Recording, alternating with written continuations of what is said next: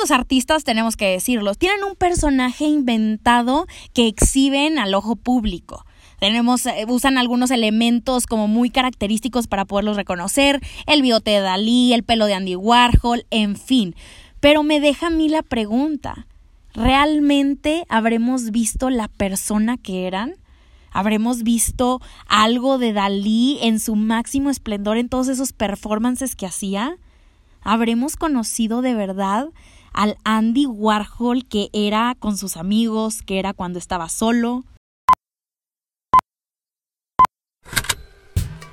Con Hablemos Arte vamos a hacer que hablar de arte sea algo común, aunque no sea nada común y que sea de todos, no solamente el experto. Te lo juro que no te vas a aburrir. Bienvenidos a mi gente bonita, hablemos arte a otro miércoles del podcast. Estoy bien, bien feliz de tenerte el día de hoy porque hoy vamos a hablar de un tema muy ad hoc a lo que hemos estado platicando las últimas semanas. Como ya saben, desde la semana pasada abrimos las inscripciones para mi masterclass de Andy Warhol, que si no te has inscrito yo no sé qué estás haciendo. Eh, yo creo que va a ser de las mejores clases que he dado. Estoy bien feliz y, y como expectante de hablar de él, de su historia, sus influencias analizar cada uno de sus trabajos, compararlos, en fin, te puedes escribir, eh, inscribir en la página hablemosarte.com. Pero bueno, esto me llevó a platicar de este tema precisamente. Warhol era un artista súper polémico porque pasó de ser un artista a celebridad en un tiempo muy, muy cortito.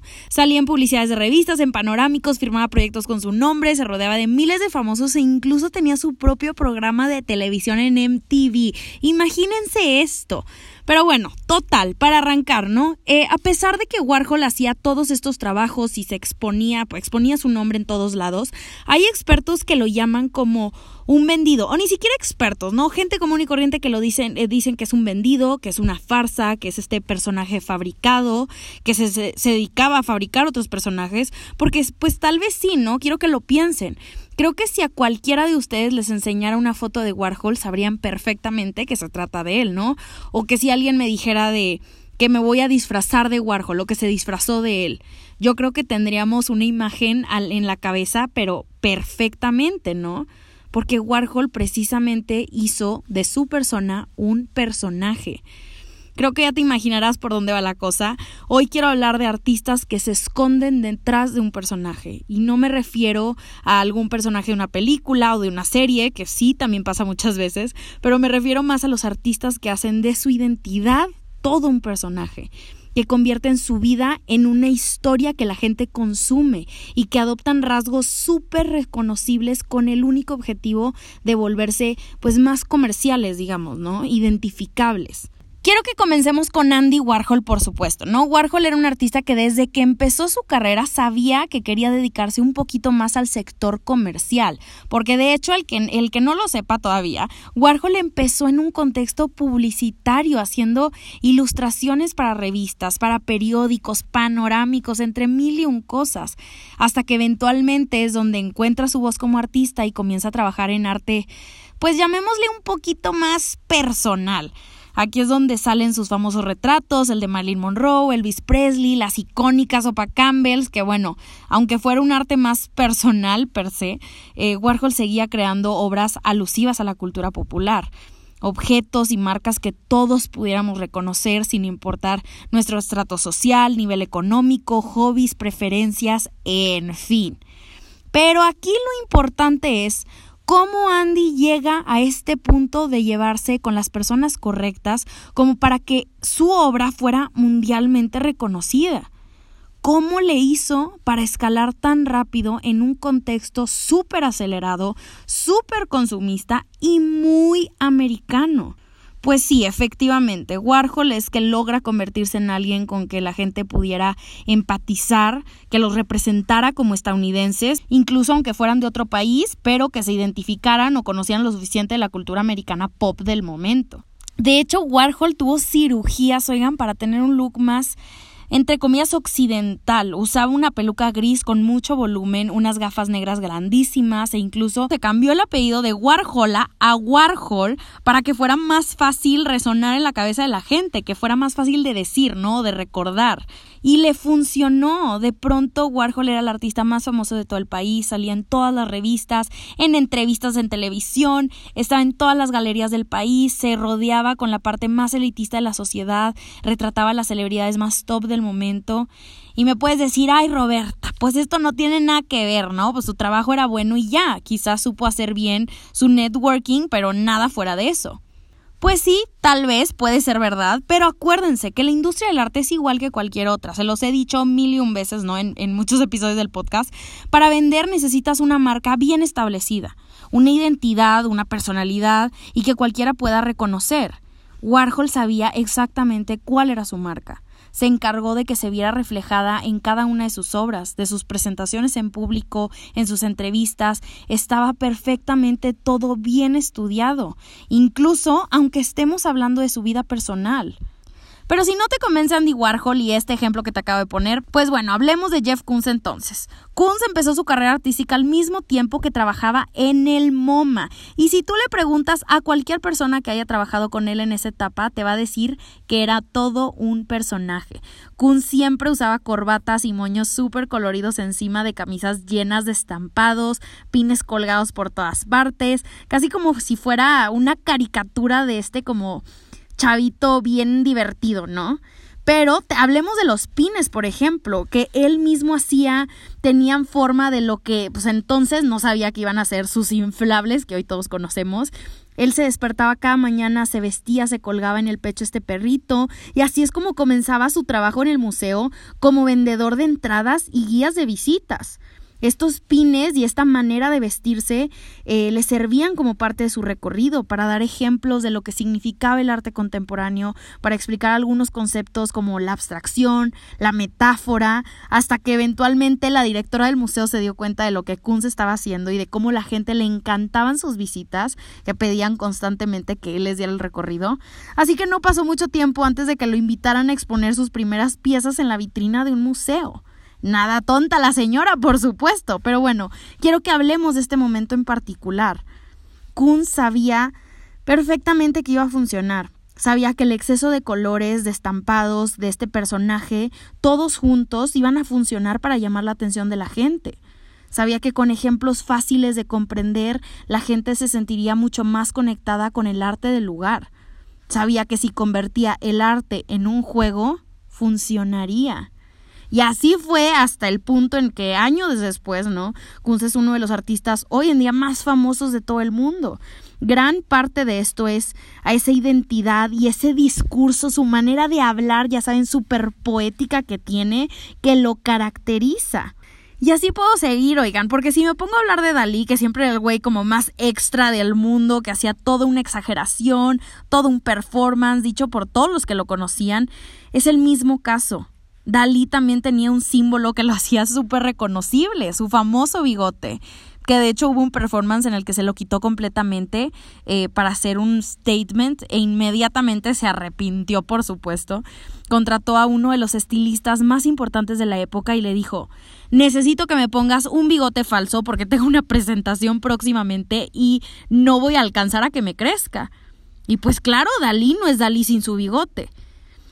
Quiero que se fijen cómo no estoy hablando exclusivamente de la obra de los artistas, sino de los artistas que hacen de su identidad como si fuera, eh, como si su vida fuera esta obra en sí. Quiero que hablemos de otro extremo ahora, ¿no? De Donald Judd, por ejemplo. Judd era un artista minimalista famosísimo en los años 60. ¿Y qué sabemos de su vida? Nada, no mucho, la verdad, porque Jod se encargó de hacer su vida lo más privada posible, precisamente para que se presentara como un personaje neutral y que al momento de analizar su obra minimalista, la gente no tuviera ninguna referencia o historia y fuera una representación absoluta de la ausencia de expresión de parte del artista se fijan cómo el artista, cómo la obra y el artista siempre van relacionados y que el artista siempre es una pieza por sí misma. Yayoi Kusama, Cindy Sherman, por Dios, vean su obra, eh, analicen su trabajo, Damien Hirst, Takashi Murakami, Frida Kahlo. Creo que podría seguir con los nombres un buen de tiempo. Este, esto no es algo que sucede nada más en el mundo del arte. El tener un rasgo característico o una personalidad es muy común en el mundo creativo. Hablemos de Anna Wintour, ¿no? Que lleva décadas con el mismo corte de pelo. Karl Lagerfeld, que nunca se quitaba los lentes y la coleta. O incluso Iris Apfel, que nunca lo vamos a, la vamos a ver sin menos de 20 accesorios sin importar dónde o cuándo los veamos, en el momento que los vemos sabemos al menos algo de lo que vamos a ver a continuación de qué va a tratar, cómo va a ser. El ponytail de Ariana Grande, ¿no? Es impresionante, creo que cómo cada artista adopta el rol de un personaje. Y creo que esto es algo de lo que no se habla regularmente, pero creo que es correcto que lo analicemos y lo visibilicemos. Los artistas tienen un trabajo extra porque lo que venden es el resultado de su experiencia de sus propias ideas, de sus emociones. Y al calificar sus obras estamos indirectamente calificando su interpretación de esas ideas emociones. Creo que por eso es imposible que el arte se deslinde, digo, que el artista se deslinde de su obra. Por eso hay tanta discusión sobre el tema, porque finalmente el arte es un reflejo del artista. Alguna vez, eh, ya les quería platicar, alguna vez leí un texto de una, eh, de una actriz de teatro que defendía que como artista jamás deberías de tomarte una crítica personal y que tienes que saber separar tu trabajo de tu persona. Pero en una profesión, esto es lo que pienso yo, ¿no? En una profesión en la que pues están directamente ligados, me resulta casi imposible. O sea, no me puedo imaginar lo difícil que ha de ser.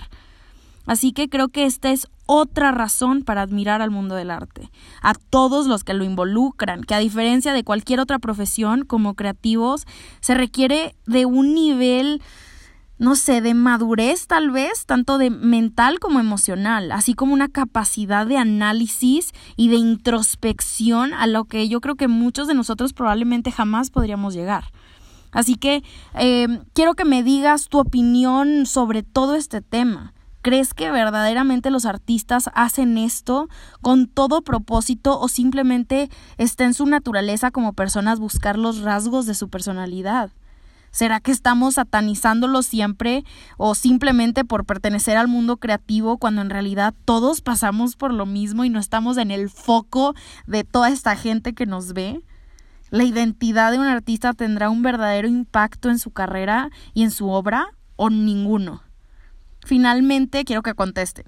¿Crees que de verdad sea más difícil la vida de un artista por tener una vida sometida al ojo público para poder calificar su trabajo?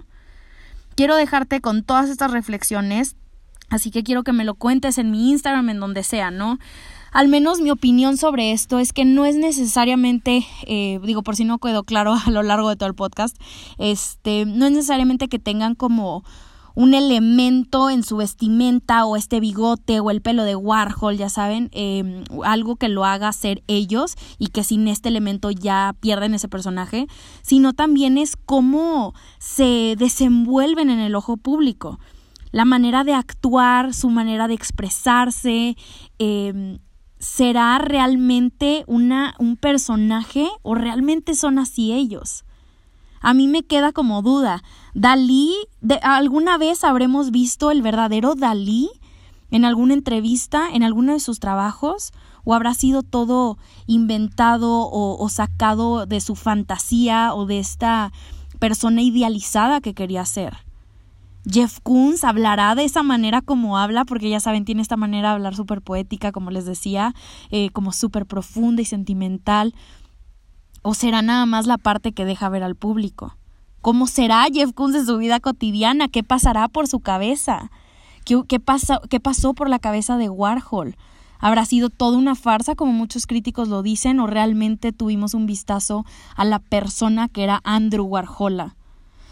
Así que bueno, quiero que me dejas todos tus comentarios como te digo, que compartas el episodio si te gustó, ya sabes que me ayudas muchísimo a crecer cuando haces eso.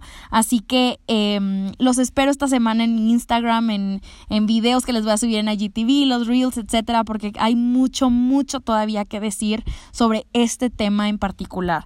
Así que mi team secreto nuevamente les agradezco a todos y cada uno de ustedes enormemente por haber llegado hasta esta parte del episodio. Les mando un abrazo enorme hasta donde quiera que estén y ya saben que como siempre hablemos arte la próxima semana.